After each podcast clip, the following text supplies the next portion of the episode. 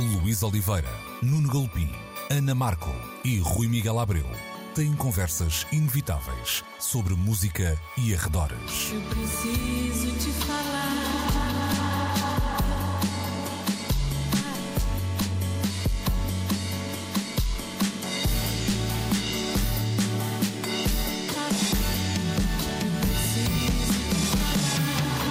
Agora na Antena 3. Precisamos de falar. Muito bom dia, sejam bem-vindos a mais uma edição de Precisamos de Falar, como sempre na Antena 3, 11 meio-dia, aos domingos, sempre também no RTP Play. Vamos começar hoje com um reporte, que é uma palavra que também uh, está na moda em, em Portugal, uh, por razões mais políticas, mas é o que é, uh, da Billboard, dizia eu, que nos dá conta, então, de um olhar para as tabelas da dita Billboard, que não encontram nenhum álbum de hip hop que tenha chegado ao número 1 e também nenhum single a atingir o Hot 100 Chart de este ano, o que é uma novidade desde 1993. Há, eu diria que até não há muita reflexão sobre sobre este assunto, digamos assim, é mais uma exposição de números e se calhar aguardaram a, a reflexão aqui para o Rui e para o Nuno. Acredito que tenha sido assim. Se calhar mais para o Rui do que para o Nuno, porque eu confesso, não ando suficientemente atento à, à oferta, à produção de hip hop para ter noção de que houve neste intervalo discos com o potencial para atingir aquele local, porque hum. além de outras possíveis justificações, é a primeira análise é, e esta é a pergunta já para o Rui, houve durante este intervalo algum disco com o potencial hum. para ali chegar? Essa, essa é uma das coisas que era apontada, é a ideia de uma, uma espécie de Mount Rushmore do hip hop que em 2023 não lançou uh, Ora, muito nenhum bem, trabalho. É isso. Ou e está tudo guardado para a segunda etapa do ano, não hum. sabemos ainda. Mas mesmo assim, Rui, que leitura é que tu fazes de, de, deste dado? Não, não há outra maneira de o colocar, é um, é um facto, mas é, é apenas isso. Sim, sim, vamos lá ver. Um... Kendrick lançou o ano passado, o Drake deve estar de férias, o Jay-Z tem mais que fazer porque deve estar a pensar qual é o próximo Picasso que vai pendurar na parede, e, e, e tudo isso são razões possíveis para explicar uh, então esta ausência de números uns no, no, no top americano. Mas eu acho que há uma questão mais de fundo ainda. Um, eu, eu, alguns o ano passado, talvez na, na reta final do ano, um, ou por alturas de, de, de, fazer as contas para os melhores discos do ano, lembro-me de conversar com o Alexandre Ribeiro, uh, que ainda uh, integrava a equipa do Rimas e Batidas na, na altura, e, e, de lhe colocar uma pergunta uh, que traduzia uma espécie de uh, feeling, vá lá. E essa pergunta era qualquer coisa como: olha, será de mim ou está-se a passar qualquer coisa com, com o hip hop? Um, e, e, por acaso, na altura, até me referia muito também ao caso português. Mas. Um, e isto é válido para a conversa que tivemos uh, nos últimos anos em torno do rock, um, não tem nada a ver com a validade das experiências estéticas que se estão a colocar, com a qualidade dos discos. Eu estou-me a lembrar do novíssimo álbum um, do Killer Mike, o Michael, que é um belíssimo trabalho que acaba de ser lançado, por exemplo, um, mas tem a ver com a divergência da atenção de, das grandes massas de público. E, e, e, também é verdade que nos últimos anos temos vindo por aqui a falar de, dos fenómenos que vêm da América do Sul, um, da, da, da, profusão de línguas que começa a chegar ao topo das tabelas, um, da influência cada vez mais forte da música pop que vem da Coreia. Portanto, tudo isso são fatores que ajudam a explicar porque é que o hip hop não está com atração atração um, comercial que se calhar um, manteve durante um par de décadas. Uh, mas também pode ser uma coisa momentânea. De repente, estes pesos pesados que eu mencionava há pouco podem, como o Nuno dizia, estarem a resguardar-se para a segunda metade do ano. E se uhum. assim for, um, haverá certamente uh, alterações a este estado de coisas. Há, há, um ponto que me parece interessante e que tu já tocavas um bocadinho um, e que tem a ver, por exemplo, com, com o surgimento de outras linguagens, mas muitas delas misturam-se um, também com, com o hip hop. É o chavão da música urbana, seja lá o que isso, isso for, mas não é nada que não tenha acontecido com outras linguagens, da pop ao rock, uh, em décadas anteriores, ou seja, uma espécie de.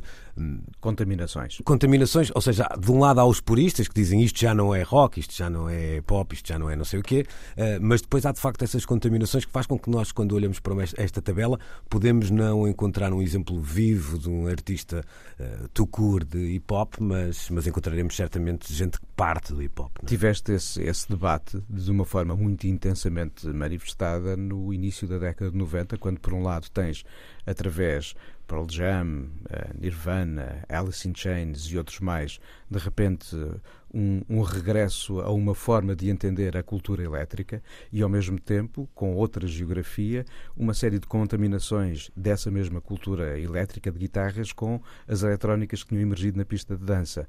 Stone Roses, Happy uhum. Mondays, uh, Charlatans in Spiral Carpets por aí adiante, uhum. Chapter House. Claro e a coisa Blur, inclusivamente, tantos uhum. outros, não é?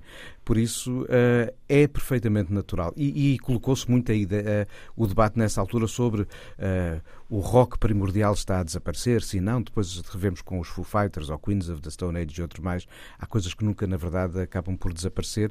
E esta ideia das contaminações e do alargar integrando acaba por fazer com que a um corpo inicial de um conjunto de obras possam suceder uma série de descendências que, sem perder a genealogia de, dos pontos de onde partimos, na verdade já são outras coisas. É um pouco isso que está a acontecer para quem começou, inclusivamente, a nascer dentro do universo do hip hop e agora está a fazer uma música que, sem perder. Uh, os fundamentos, as experiências, as vivências de quem o teve como base de trabalho, entretanto evoluiu para acrescentar mais qualquer coisa que agora na categorização possa já não cair claro. como hip hop, mas no core, na origem, no DNA, a coisa ainda está lá.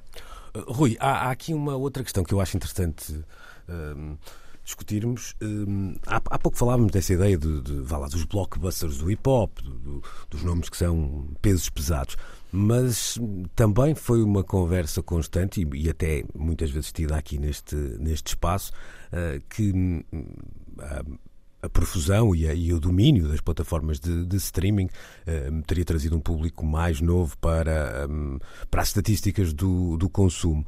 Ou seja, há aqui uma, uma espécie de, de, contradição quando dizemos que ficamos à espera desses pesos pesados, porque supostamente um, esse, essa nova demografia devia ligar-se muito em novos artistas, ou seja, mesmo no hip hop continuamos a encontrar uma grande dificuldade para uh, que o artista emergente um, consiga chegar, ver e vencer como, como outrora fez.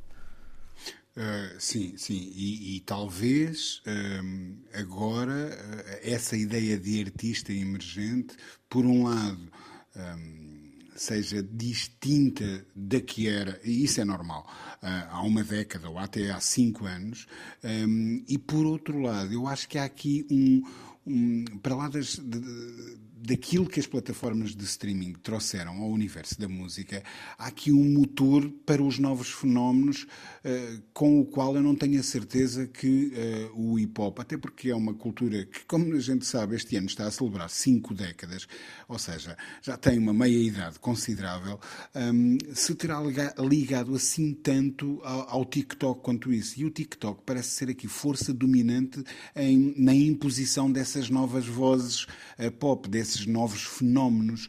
Hum, não digo que o hip hop esteja desligado do TikTok, muito pelo contrário. Acontece é que o TikTok, com a força que veio afirmar no seio da, da, da, da, indústria discográfica aponta para muito mais direções. Se calhar eh, que há uns tempos estávamos todos a olhar para o mesmo lado uh, e havia uma espécie de confluência de energias entre uh, o que ditavam as redes sociais e o que ditavam os, os, os mídia que ainda tinham peso um, nestas equações uh, e de repente com o, o, o TikTok a coisa, não sei, é uma leitura que eu faço. Mas e, e, não, que... e, achas que não há outra, uh, concordando com essa, não achas que há uma outra que, que vem até dos antípodas dessa tua leitura? Ou seja, um, para chegar a número um de uma destas tabelas é preciso um, um, um grau de hum, popularidade grande que, que, faz com que sejam artistas um, catch-all, à falta de, de melhor uh, palavra, não é? Que vão buscar uh, os fãs irredutíveis, mas também uh, pessoas que se interessam pelo sucesso da, da semana, do mês, etc. muitos destes artistas do, do hip hop e até da música urbana nem sempre estiveram presentes na, nas outras nas outras manifestações uh, musicais por excelência. Eu estou-me a lembrar, por exemplo, dos, dos festivais de verão ou até das digressões uh, como as conhecemos. Ou seja, há uma, sim, sim, uma sim. cultura que não é exclusiva do hip hop, que não passa tanto por, por, essa ideia de espetáculo ao vivo que corre primeiro os Estados Unidos e depois a Europa e depois regressa aos Estados Unidos e depois vai à Austrália, etc. Um, que se calhar faz com que ela não tenha uma, uma capacidade total de depois chegar a, a, a um público que é à falta de melhor palavra, contaminado com essas, com essas manifestações ao vivo. Estou-me a lembrar, por exemplo, de, um, de uma, uma tirada uh, com, com o sarcasmo do costume do, do Robbie Williams, uh, quando veio aqui a uns prémios da, da MTV, ele dizia qualquer coisa de, do género: Isto é ótimo, o disco sai sexta-feira, eu vim cá na quinta e no, no, no domingo estarei uh, nos tops e depois arrancar a digressão. Portanto, havia ali uma espécie de um, master plan delineado para isso. No, no caso dos artistas de hip hop, acho que muitas vezes essa ideia da digressão que é trabalhosa, porque muitas vezes chegas a um sítio onde não tens a fama que, que, tens ao fim da tua rua, mas parece que, eu não vou dizer que eles não, não jogaram esse jogo, mas não jogaram esse jogo como muitos outros artistas de outros géneros. Não sei se concorda. Não, não, eu acho que eu não conheço um único artista de hip hop que algum dia tenha feito uma digressão com o folgo, o alcance e a extensão, sei lá, dos YouTubes, do, dos Coldplays da vida, não é? Um, jogam noutro tipo de realidade. Isso não há a menor uh, sombra dúvida. Aliás, durante décadas hum, havia a clara ideia de que o hip hop precisava de alguma maneira de se resolver nos palcos, que foi uma. uma vá lá, um, um, uma coisa que nunca conseguiu alcançar com hum, plenitude. Uh, havia alguns nomes que, uh, de facto, traduziram muito bem para, para cima do palco aquilo que era a energia uh, que nós que vinhamos do rock associávamos uhum. a um grande concerto. Os Beastie Boys foram um exemplo claro. Em anos mais recentes, tal, talvez os, os Run the Jewels, um, mas de certa maneira eram nomes que depois, no, no, apesar dos Beastie Boys se terem passeado pelo número 1 um, uh, com o Hello Nasty, um, eram de um certo meio de tabela no Sim. que ao, ao, grande universo pop dizia respeito, não é? E portanto, o hip hop desde cedo percebeu percebeu que não era aí que iria jogar as suas principais fichas. Uh, mas talvez isso, com o regresso das grandes digressões hoje em dia, uhum. um, e por exemplo, os nomes que vêm uh, da, da, da Coreia, os BTS, etc. Ah, o alinhamento do programa, é? Nós já lá é, Exato. Esses perceberam que é importante ter uma presença de palco muito, muito forte, um, mas nem Jay-Z nem Drake fazem daquelas digressões de 150 datas um, que estes nomes de primeira dimensão do, do, do, universo mais elétrico, mais rock, se quiseres, mais pop até, mesmo as, as, as uh, Taylor Swifts da vida uhum. resolveram isso muito bem, o The Weeknd resolveu isso muito uhum. bem. Um, e, e, a Beyoncé, o Jay-Z e o Kendrick não estão nem aí. É a ideia que muitas vezes transmitem, não é? Estou contigo. E já uh, levantaste o véu para uh, o próximo passo da, do nosso programa, até com nomes uh, já por ti citados que estarão presentes no próximo tema que nos traz a edição de hoje de Precisamos de Falar. Vamos precisamente falar deste regresso de uma espécie de cultura de espetáculo de estádio com muitos nomes a passarem por Portugal num futuro próximo. Precisamos de falar. Ora, vamos começar por Taylor Swift, isto porque a notícia é fresca, é desta semana e dá conta da estreia em Portugal da artista de Eras Tour. Vai então passar pelo nosso país a 24 de maio do próximo ano, concerto agendado para o Estádio da Luz. Uh, ainda não sabe o preço dos bilhetes e a coisa começa a complicar-se cada dia que passa no que é esta uhum. ideia de como é que se compra um bilhete, não é? Tipo, é preciso fazer uma pré-inscrição num site, depois somos notificados, depois provavelmente teremos que atravessar a Terra-média com o anel até chegarmos a Mordor, uma coisa qualquer. Olha, que isso se for preciso três filmes. Sim, é isso. Portanto, e três livros antes dos três filmes. E é mais ou menos isso que vai acontecer. É, é bom dizer que esta não é a. Um, ou melhor, esta será a primeira vez da Taylor Swift. Esteve para acontecer numa live hum, no primeiro ano da pandemia, um, um festival que na altura não, não aconteceu, e um, acontece uh, agora. Uh, Junta-se uh, a este nome uma série de concertos de 2023 Uns já aconteceram, Maroon 5, uh, The Weeknd, temos também por estes dias os, os Rammstein, Motley Crue e Def Leppard, e vamos ter ainda, por exemplo, o Harry Styles, concertos de uma certa escala. Eu há pouco utilizei a expressão concertos de estádio, mesmo quando não acontecem... Falem as grandes arenas. Sim, e aqui, aí a amiga Madonna. Sim, mas aqui até estou a falar de, de, uma ideia de lotação, ou seja, é claro que um estádio parece logo assim uma coisa que não pode ser maior, mas há, há sítios ao ar livre que levam mais do que os é estádios. É e é claro que eu estou a tirar daqui já os concertos dos Coldplay. Isto quer dizer, no Nilpin, que hum, nós, se calhar, eh, pensamos demasiado sobre isto quando estávamos todos fechados em casa e achamos que isto ia mudar muito, etc, etc. Ainda há aqui algum resquício de uma espécie de ressaca desse tempo eh, de, de, de isolamento e de confinamento? Ou, ou, achas que é apenas um, um, um mercado a, hum, vá lá, a, a, ir acontecendo e é para aqui que estamos virados neste, neste momento? Acho que é muito cedo para podermos tirar qualquer uma das conclusões. Acho que a ideia da ressaca e da resposta à ressaca é uma das primeiras a justificar para já o apetite com que se adere a este tipo de propostas, a voltar a estar entre multidões, a partilhar o entusiasmo por um artista do qual gostamos muito. Uh, não apenas assim reduzidos ao universo dos festivais, em que a lógica uhum. de partilha é completamente diferente.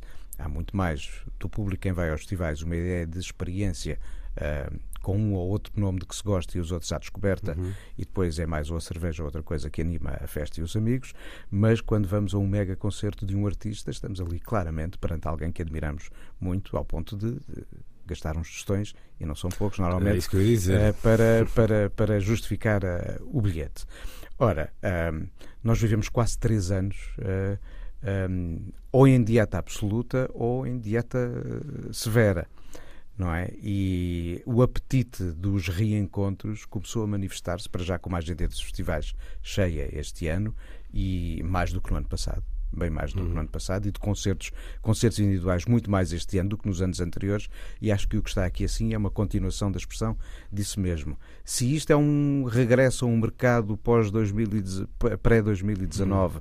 se é um mercado a ajustar-se, acho que precisamos de ter dois, três anos, quatro anos uh, de resultados consistentes para poder tirar conclusões. O que me parece interessante nestes nomes que eu fui uh, citando é que hum, eles não cabem uh, numa caixinha só, não é? Nós temos uh, uhum. aqui o, lá, um mercado da saudade, se quisermos, com, com nomes como os Motley Crue, temos uma banda uh, da atualidade, mas que já tem um lastro chamada Coldplay, temos artistas novos. Cada um pode ir para um público distinto sim, si. Sim, é, é interessante perceber que não, é. Não, é, não há apenas aqui um perfil de, de artistas que, que, está a conseguir jogar nesse campeonato de, eu diria, mais de 30 mil pessoas, arredondando assim, assim os, os números. Rui, que olhar é que tu tens para para este fenómeno, vamos colocar aqui umas aspas radiofónicas? Olha, hum, eu, eu, acho que é o mercado a reajustar-se e é o mercado em busca de, do futuro. Hum, nós temos ouvido muito falar hum, do dynamic pricing como a nova realidade um, no que é este tipo de. Eu, eu, diria que se calhar não vai ser só com este tipo de espetáculos de grande dimensão. Um, mas uma das formas que, penso eu, as grandes empresas de, de, de venda de bilhetes, um, que não são assim tantas, porque há, há, quase uma tendência monopolista neste, neste mercado, um, que uma das ideias em que se sustenta uma possibilidade de aumento de receitas é exatamente essa. Ok, vamos meter bilhetes à venda e ver quem é que quer pagar mais um, para garantir uh, que não sofre com um, a ansiedade de conseguir ou não conseguir o bilhete, a, a ideia do FOMO, não é? Uh, e atribuir um valor a isso. Um, porque depois.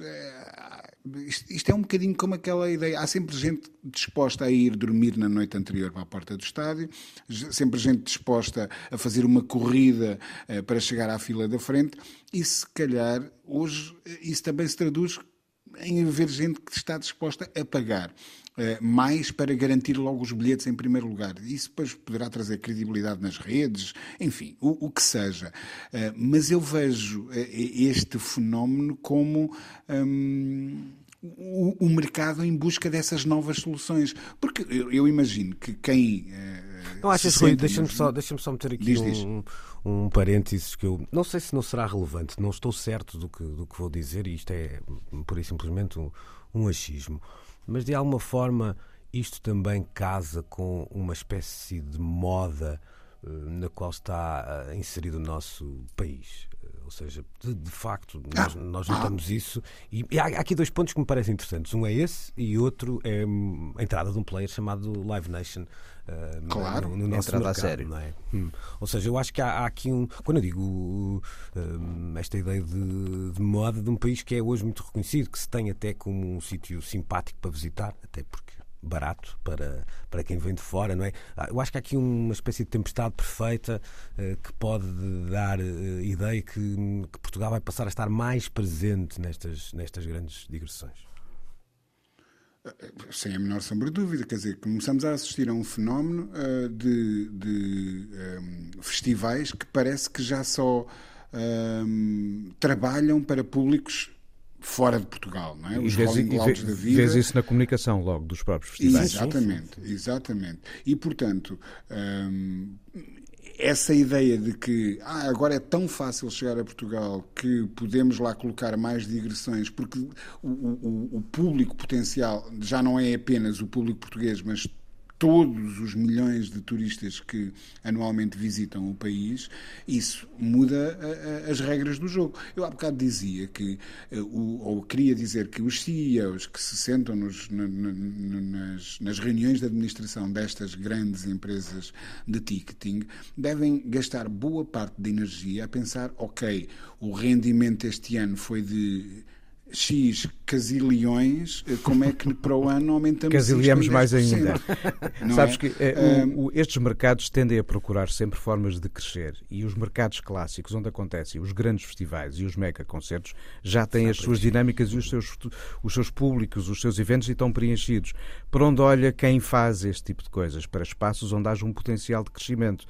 E eh, não é estranho a isto a forma como nos últimos 15, 20 anos a visibilidade de Portugal aumentou significativamente é para, todo sim, sim. O, para todos os mercados. E este é um deles. Hum. E parece-me também aqui, aqui fazendo um bocadinho de futurologia e sem nenhum dado objetivo, portanto não estou a, não estou a, a, avançar com, com nenhum furo jornalístico, mas também me dá a ideia que 2023 pode ter ainda também aí um papel interessante pós-Jornadas Mundiais da Juventude, ou seja, Sim. Eh, há um novo spot na cidade, não é? Que, que não é um, nenhum rooftop, eh, antes pelo contrário, é um, um sítio com capacidade para. Uh, para acolher muita gente, muita, muita gente e talhado, diria eu, para, para alguns destes espetáculos. E, entretanto, preparado em termos de acessibilidade e é mais aquela, é aquele espaço que carecia para poder acolher, e, e não estamos muito longe de um uhum. local que durante muito tempo acolheu o Superbox Super Rock. Uhum. Sim, Fica sim, do outro sim, lado do trancão, ou seja, há já um hábito, e estava sempre cheio de gente, de as pessoas poderem ir até aquele extremo da cidade, na fronteira com a freguesia, com, com o Conselho de, de Louros, ali uhum. assim, para, ainda por cima, estão dois conselhos muito, muito cheios de gente, um ao lado do outro, que tem logo uma base de potencial público ao qual se pode somar quem mais vem. Por Olha, isso, eu vou certo. terminar esta conversa. De, Deixa-me só dizer força, uma coisa, força, força, se não te importas. Um, um, eu, eu, quando os Coldplay vieram e eu tive a oportunidade de escrever um, em antecipação, em jeito de antecipação para o Expresso sobre isso, eu, eu dei-me algum trabalho de uh, fazer uma análise de números. Um, e o, a ideia de que o concerto, ou os quatro concertos, aconteceram em Coimbra, uma pequena cidade do interior do, do, do país, um, a minha cidade. Uh, é um bocado errada. Quando nós pensamos que outras capitais uh, que receberam o mesmo número de concertos ou um pouco mais um, tinham sempre 10, 20 milhões de habitantes. Uhum. Uh, de, de Londres, Aires, a Paris, Paulo, etc. Mas nós temos que entender não o, o concerto como tendo acontecido em Coimbra, mas num sítio geograficamente estratégico uhum. para receber gente uh, de todo o país, de toda a Península Ibérica, e eu pude constatar, constatar isso uh, mesmo, e, e, de repente, quer dizer, de toda a Europa, na verdade, uhum. porque uhum. quem não terá conseguido bilhetes, imaginemos nós, para Londres ou Paris, facilmente e com preços de bilhetes muito razoáveis, se colocava uh, em, em, em Lisboa primeiro e em Coimbra logo depois. Ou no para Porto, ver é, é verdade. um concerto isso. assim. Sim, sim, é verdade. Essa conversa. De... Ainda agora ouvimos muito esta semana do que é longe e o que é perto, não é? Tal e qual. Uma hora do Porto a Coimbra, qualquer pessoa que voe para, para Nem Londres uma- ficará normalmente a uma hora da cidade. Sim, e não vais de uma ponta à outra de São Paulo eh, Sim, sim, em menos sim. de uma hora. Sim. E se viveres em, em- Campinas, que fica a três horas de carro, vais ver os concertos a São Paulo. Sim, é isso, é isso mesmo. Bom, deixem-me só terminar eh, esta, esta nota com uma, eh, com uma coisa que eu achei interessante e que tem a ver com um, um certo buzz, ahm, dando conta desta estreia em Portugal de Taylor Swift. Eu aqui há uns anos estava numa, numa conversa eh, em que eh, alguém se queixava que isto já não era como era antes e que já não havia bandas como o YouTube e etc, etc, etc. E o que causou alguma, algum desconforto na, na mesa, hum, sendo que lembro-me na altura de uma participante nessa conversa que não era, que não era portuguesa ser mais vocal nas suas eh, críticas e dar uma série de nomes, entre eles, por exemplo, eh, Taylor Swift, como uma artista que estava a jogar nesse campeonato. Para termos uma ideia, a, cantora norte-americana que, hum, quando lançou Midnight, bateu o recorde do Spotify para o disco mais tocado num só dia, eh, quando foi lançado na altura, e que depois tornou-se a primeira artista a dominar por completo o top 10 da Billboard. Portanto, se isto não é uma artista global e popular em 2022 na altura, eu não sei o que. Eu também não sei porque- será, não é? Sabes, eu não conheço uma canção da Taylor Swift. pá. Pois, não, não. fica cá nenhuma. Mas o que é facto Ou é seja, que há, deve ser muito alternativo. mas há milhões de pessoas que, que a gostam. conhecem. mas é? há, há fenómenos que me passam a leste e este é Sim, um sim, deles. percebo, Nada contra, mas não me é identifico de todo. Mas há mesmo milhões. Claro que caso, há, Ou seja, não é. Ou seja, há um mercado e faz Hum. todo o sentido naturalmente que aqui venha. Logicamente que sim.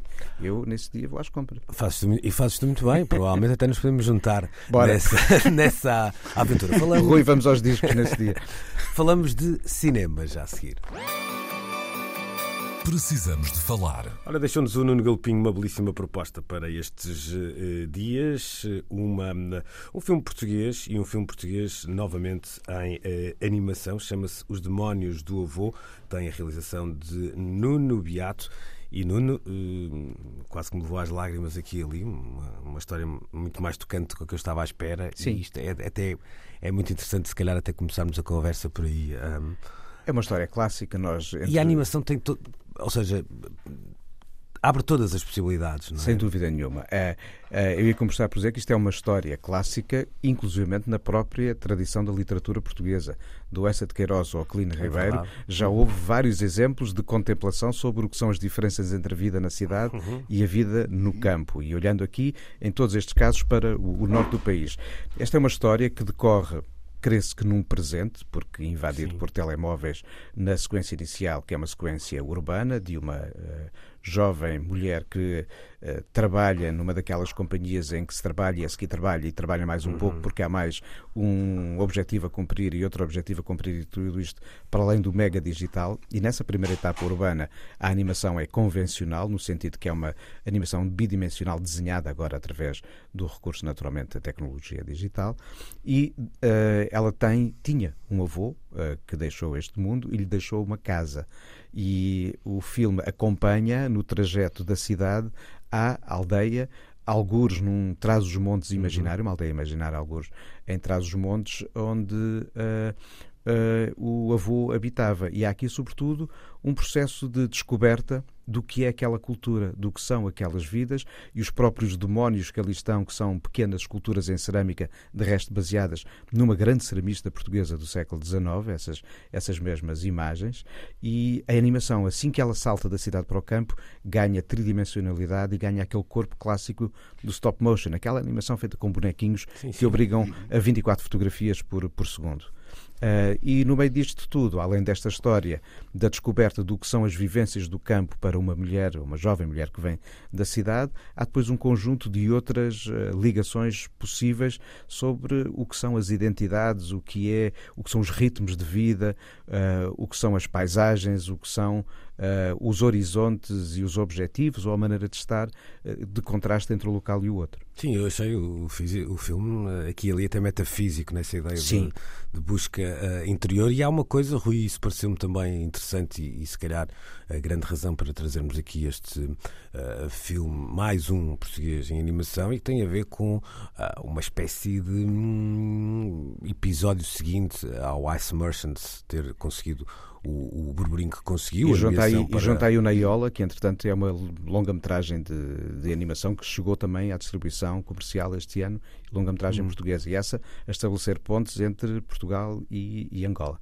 Nem sempre é fácil, Rui, eh, a cultura pop portuguesa apanhar o, o momento, apanhar a onda, se calhar, uh, olhando para o horizonte, ela vem aí, não é? Ou está aí já a chegar. Sim, sim, sim. Sabes que o que se está a passar, e eu não vi ainda este filme, mas pela descrição do Nuno, uh, não hei de tardar a fazê-lo, um, porque deixou realmente a boca aberta. Um, mas muito recentemente, na, na, numa ocasião em que. Um, tu não estiveste presente, mas é que estiveste ligado, estou a falar dos prémios FNAC. Um, alguém comentava quando, um, durante a cerimónia que decorreu ali junto, uh, no, no evento FNAC Live, ali junto à Torre de Belém, alguém comentava quando se chamaram as pessoas ao palco para receber uh, as nomeações honrosas e o primeiro prémio um, ehm, na categoria de uh, gaming ou de, de, de, concessão de jogos de computador, não sei como é que é de chamar a coisa. É gay. Um, ehm, alguém dizia algo do género uh, ao meu lado. Eu nem sabia que havia gente a fazer este tipo de coisa cá, mas que incrível que isto está a acontecer. Um, e, e, e, a mesma coisa sucede com a animação. Um, eu acho que nós estamos a assistir nestas coisas da animação, do, do, dos jogos de computador e de novas formas de expressão.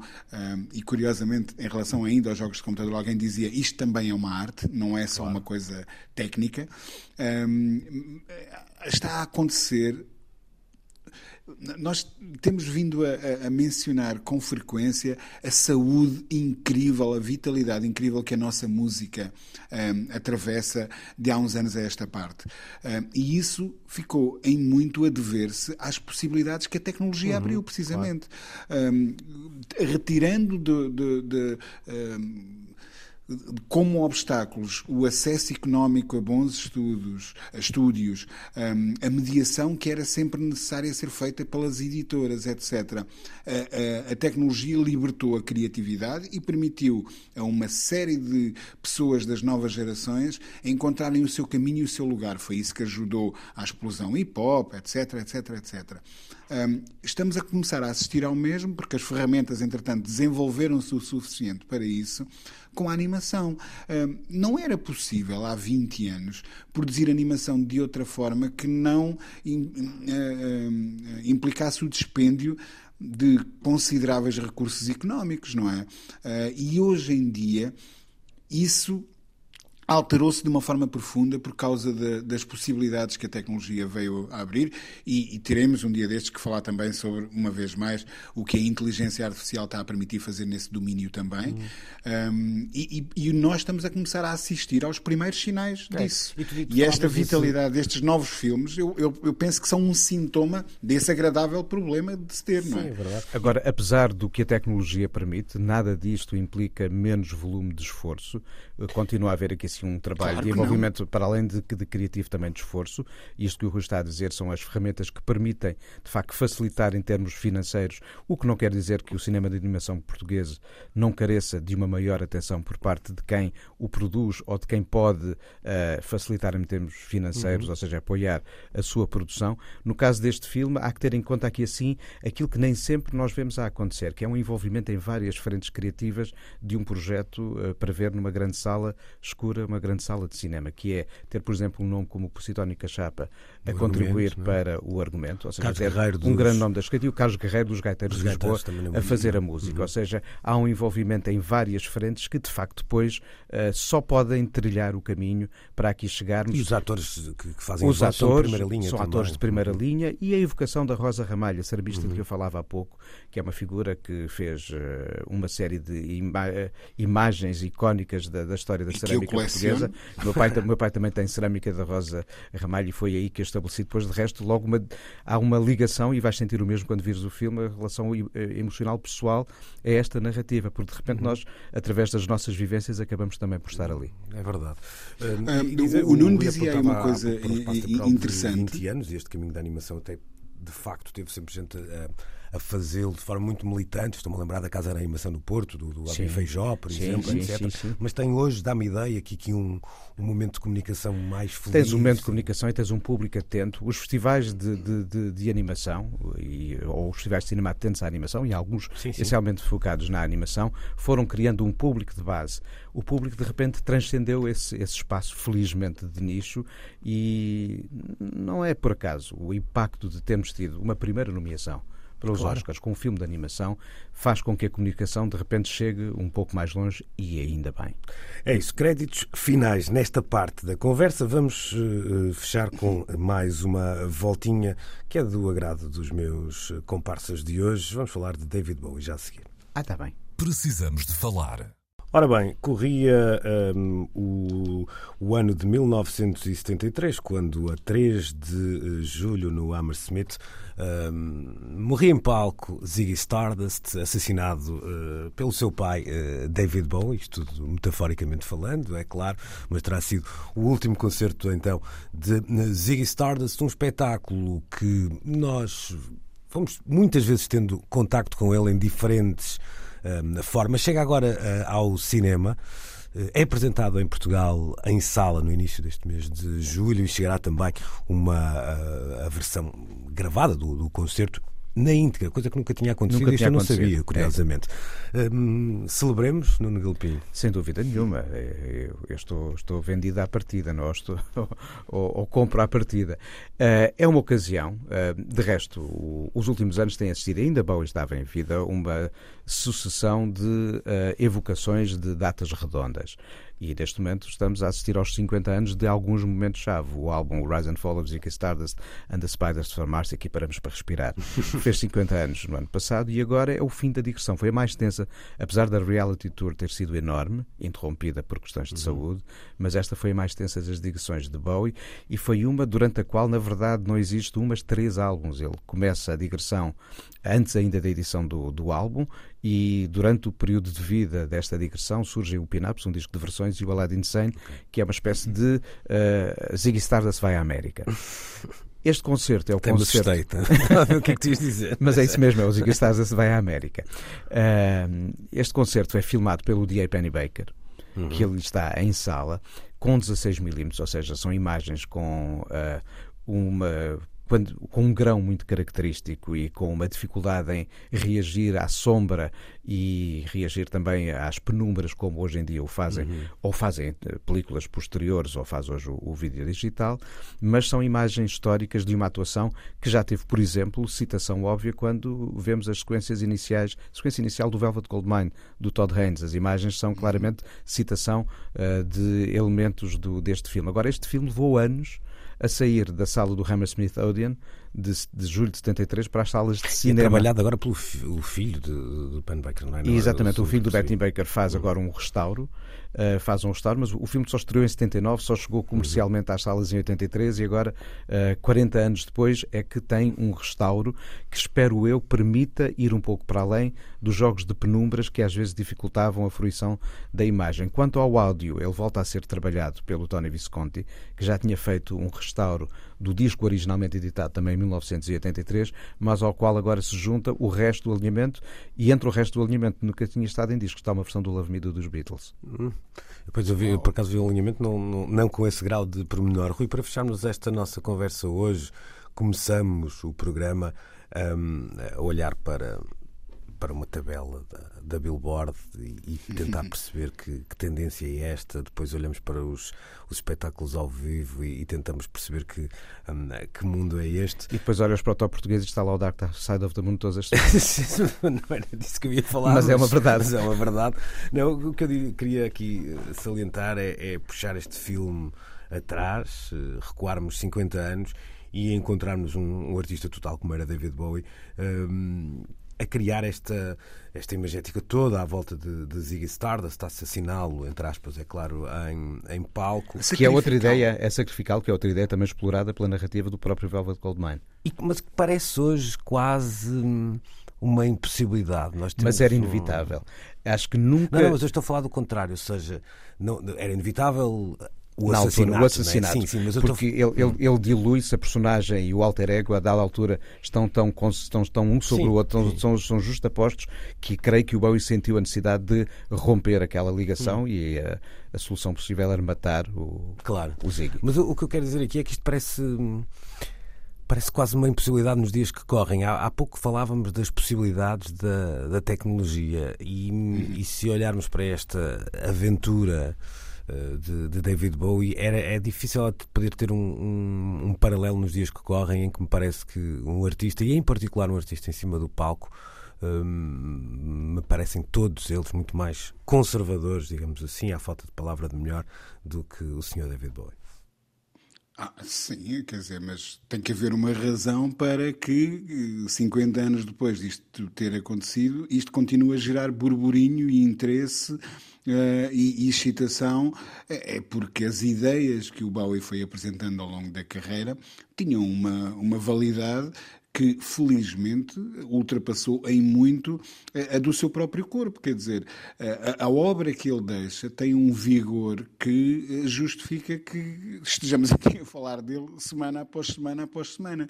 Um, e sim, uh, o, o, o, eu acho que o, Bowie fez uma coisa muito interessante, que foi usar a sua própria carreira como uma espécie de um laboratório para experimentar ideias. Ele experimentou muitas coisas e arriscou um, e atirou-se para fora de pé uh, e, e, fez inflexões uh, de direção artística radicais e dramáticas tudo coisas que hoje, numa era de muito maior calculismo, em que as pessoas.